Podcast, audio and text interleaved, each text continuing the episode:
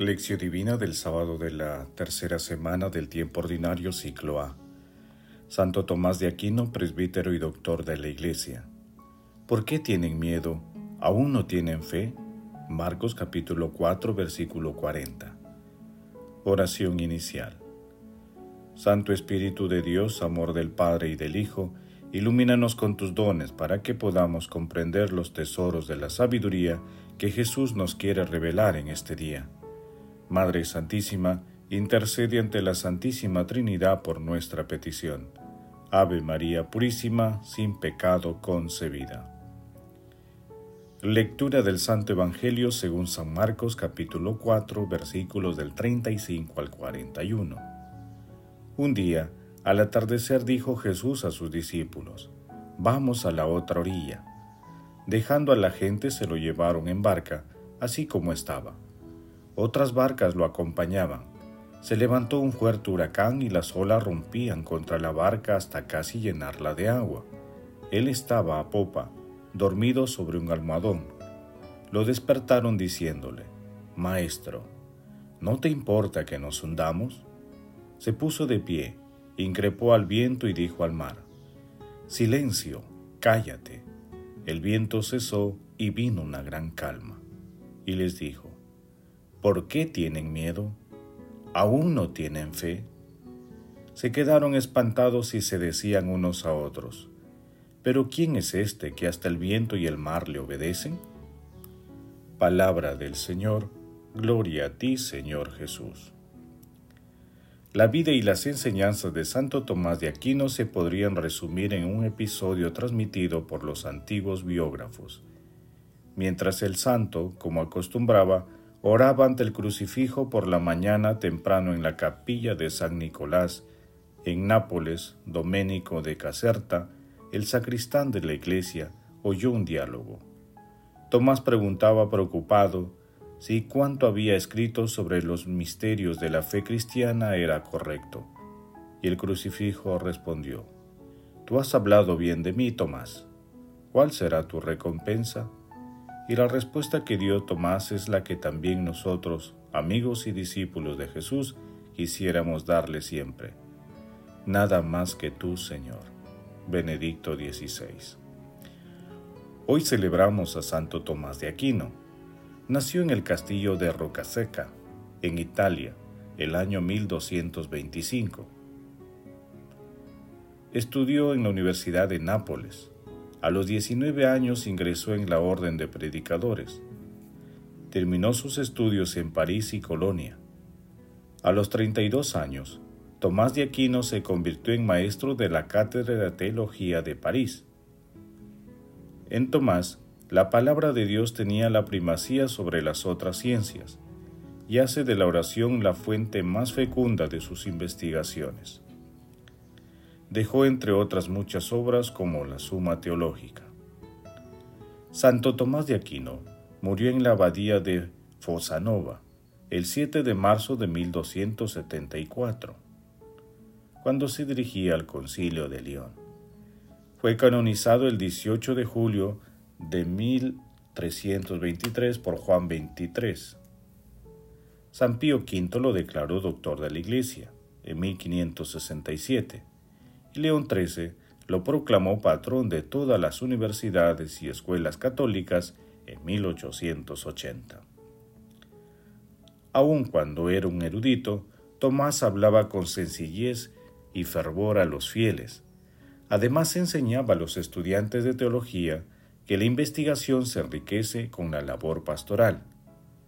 Tomás fue seguidor incansable de Cristo Salvador, especialmente de la cruz y de la Eucaristía que exaltó en sus composiciones litúrgicas. Tuvo una gran devoción filial a nuestra Santísima Madre la Virgen María. El pasaje evangélico de hoy denominado La tempestad calmada por Jesús se ubica también en Mateo capítulo 8 versículos del 23 al 27 y en Lucas capítulo 8 versículos 22 al 25. Los hechos narrados por Marcos ocurren en la tarde del mismo día después de las parábolas que meditamos ayer y luego del sermón de la montaña. En la lectura, La barca simboliza la iglesia o la comunidad, o también cada uno de nosotros, envueltos en variadas tormentas, algunas inesperadas que se presentan a lo largo de nuestra existencia y que nos atemorizan y a veces nos desestabilizan. Jesús, que aparentemente duerme, nos llama a confiar en su palabra, que tiene el don de silenciar todas las tempestades, y que es uno de los signos de su divinidad, en los que muestra su dominio sobre el cosmos. De esta manera, Jesús nos invita a cruzar a la otra orilla, teniendo plena fe en Él, porque si no zozobramos es gracias a que nuestro Señor Jesucristo nos acompaña en la travesía. El miedo es mala compañía, es lo opuesto a la fe y al amor. Meditación Queridos hermanos, ¿cuál es el mensaje que Jesús nos transmite a través de su palabra? Sepan que yo estoy con ustedes todos los días hasta el fin del mundo. Mateo capítulo 28 versículo 20. Hoy apreciamos la etapa de seguimiento frágil por parte de los discípulos de nuestro Señor Jesucristo. Seguramente nos trae a la memoria algunas experiencias en nuestras vidas ante las cuales hemos reaccionado con angustia y con falta de fe. Subirse a la misma barca con Jesús es aceptar la misión que Dios nos ha encomendado Navegar con Él no significa estar libres de tempestades. Nuestro Señor Jesucristo enfrentó tempestades y salió airoso de ellas, si no basta contemplar su cruz. La misión no es fácil, somos frágiles. Muchas veces hemos sentido que Dios está lejos de nosotros, que no escucha nuestras oraciones. Recordemos algunas de estas experiencias. De repente, no buscábamos aumentar nuestra fe, sino que solo queríamos prodigios para solucionar nuestros problemas.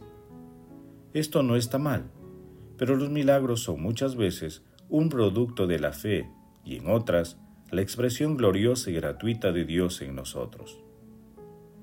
El mundo actual vive en medio de tempestades que llenan de angustia los corazones frágiles y faltos de fe. Estos fenómenos son casi siempre obras de los espíritus del mal que quieren impedir que el reino de los cielos se extienda a toda la humanidad, resquebrajando la fe de muchos hermanos. El mundo vive una crisis de fe. La humanidad se está secularizando, se cree en todo, menos en nuestro Señor Jesucristo y su palabra. En estos momentos, cuando nuestros corazones llenos de fe deben llamar a nuestro Señor Jesucristo, y Él se hará presente, y como si estuviera expulsando a un espíritu impuro, calmará la tempestad. Pidamos al Espíritu Santo, amor del Padre y del Hijo, que fortalezcan nuestros esfuerzos y demos frutos de fe. Pidamos la fe que es indispensable para enfrentar las situaciones difíciles de la vida. Jesús, María y José nos aman. Oración. Padre eterno, que hiciste a Santo Tomás de Aquino digno de admiración por su ardoroso anhelo de santidad y por el estudio de las ciencias sagradas, concédenos comprender lo que él enseñó e imitar plenamente lo que realizó. Padre eterno, envía tu Santo Espíritu y renueva la faz de la tierra. Renuévala, Señor. Amado Jesús, Aumenta a través del Espíritu Santo nuestra fe para seguirte con firmeza aún en medio de las tempestades. Espíritu Santo, con tus gracias despierta nuestra fe y otórganos el conocimiento del Dios verdadero. Ven Espíritu Santo y llénanos de fe. Amado Jesús, mira con bondad y misericordia las almas del purgatorio alcánzales la recompensa de la vida eterna en el cielo.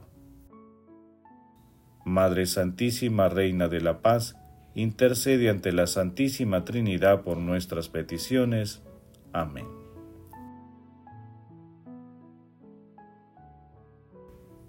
Contemplación y acción. Hermanos, contemplemos a nuestro Señor Jesucristo con un texto de Paulino del Nola. Así curó los vicios de mi alma e hizo suyas las enfermedades de mi cuerpo, el que es hombre por parte de madre y Dios por parte de Padre. Soportó en verdad las debilidades que son naturales de la carne y no ocultó las sensaciones del cuerpo humano. Según la sensibilidad humana, come y bebe y cierra sus ojos con el sueño. Al andar siente el cansancio del camino. Como hombre, derrama lágrimas por el amigo fallecido, al que inmediatamente después, como Dios, hará resucitar del sepulcro. Como hombre, lo lleva a la barca, como Dios ordena los vientos, y aun siendo hombre, camina sobre las aguas por virtud divina. Con sentimientos de hombre tiembla cuando se le acerca la muerte. Con la mente de Dios sabe que ha llegado el tiempo de la muerte. Como hombre fue crucificado. Como Dios aterrorizó al mundo desde la cruz. Es justo por consiguiente que reafirmemos nuestros ánimos, elevemos la mente, expulsemos de nuestro corazón los temores cobardes, puesto que por nosotros el Hijo de Dios, aun siendo Dios en todo, dio la vida y al mismo tiempo volvió a tomarla. Dios vencedor consiguió el triunfo sobre nuestra muerte y se llevó consigo nuestro cuerpo al cielo, por no considerar suficientemente el haber asumido por nuestra salvación todas las debilidades humanas para suprimir nuestras heridas con las suyas.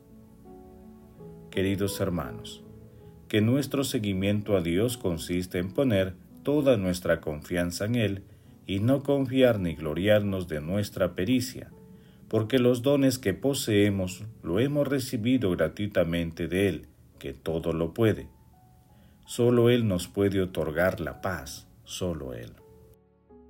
Que en nuestro camino a la otra orilla, que es la vida eterna, la Santa Eucaristía sea el alimento que nos fortalezca, que el sacramento de la penitencia nos acerque a la misericordia de Dios, que la adoración al Santísimo Sacramento sea el momento cumbre de diálogo con nuestro Señor Jesucristo, que la meditación de la palabra sea fuente de inspiración de nuestras acciones, y que el rezo del Santo Rosario nos, nos acerque más a la dulce intercesión de nuestra Santísima Madre.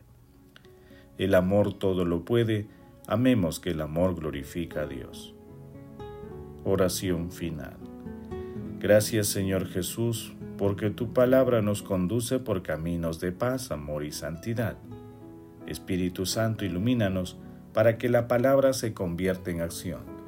Dios glorioso, escucha nuestra oración. Bendito seas por los siglos de los siglos.